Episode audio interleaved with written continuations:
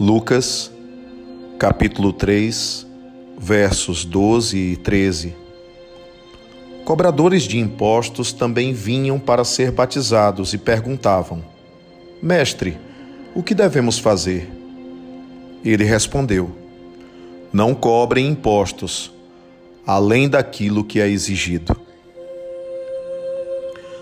À primeira vista, essa recomendação do profeta João Batista parece nada ter a ver conosco, senão com aqueles que trabalham com o fisco.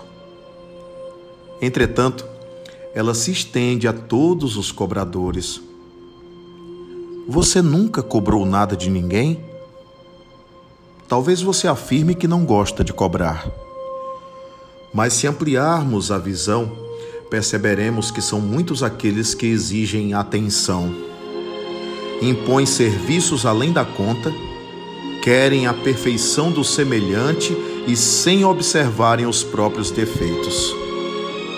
Sim, cobram impostos de outro modo e, através de críticas, muitas vezes destruidoras, praticam a extorsão emocional, fazendo o outro a lhes atender muito além daquilo que poderiam ou quereriam, utilizando-se de chantagens, fazendo ameaças, recorrendo não a uma autoridade moral, mas a um autoritarismo destruidor de valores que o próximo possui, mas que são deliberadamente ignorados.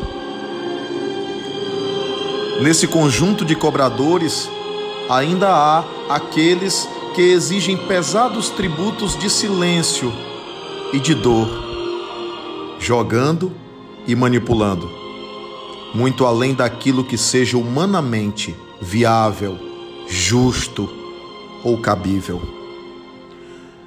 Não cobremos além daquilo o que Deus destinou.